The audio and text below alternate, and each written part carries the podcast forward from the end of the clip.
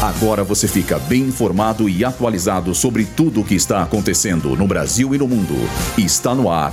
Boletim Rádio Gazeta Online. Casos e mortes por meningite já superam os de 2021. Japão reabre fronteiras para turismo após dois anos e meio fechado. Mayra Guiar conquista o tricampeonato mundial de judô. Eu sou Sandra Lacerda e esse é o Boletim Rádio Gazeta Online. O número de casos e registros de morte por meningite já superam os do ano passado. A doença pode ser prevenida por vacina, porém os estados têm apontado as baixas coberturas com imunizante como um dos fatores para o avanço do problema.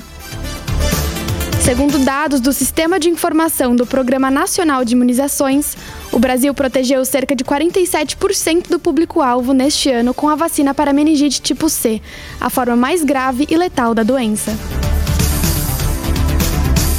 O Japão reabriu hoje as fronteiras para o turismo após dois anos e meio fechadas devido à pandemia da Covid-19.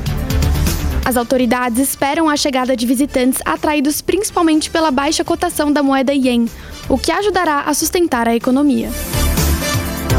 O Japão fechou as fronteiras no início da pandemia e impediu, inclusive, o retorno de residentes estrangeiros. A partir de hoje, a entrada sem visto para visitantes de 68 países e territórios foi retomada.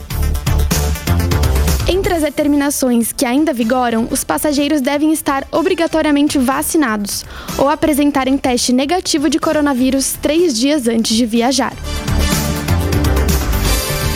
A atleta Mayra Guiar se tornou a primeira brasileira entre as modalidades masculina e feminina a conquistar o tricampeonato mundial de judô na categoria de 78 quilos.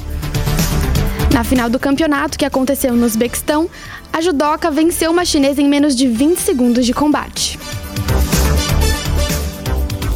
Esse boletim contou com o suporte técnico de Agnoel Santiago, supervisão técnica de Roberto Vilela, supervisão pedagógica de Renato Tavares, direção da Faculdade Casper Libero Wellington Andrade. Boletim Rádio Gazeta Online.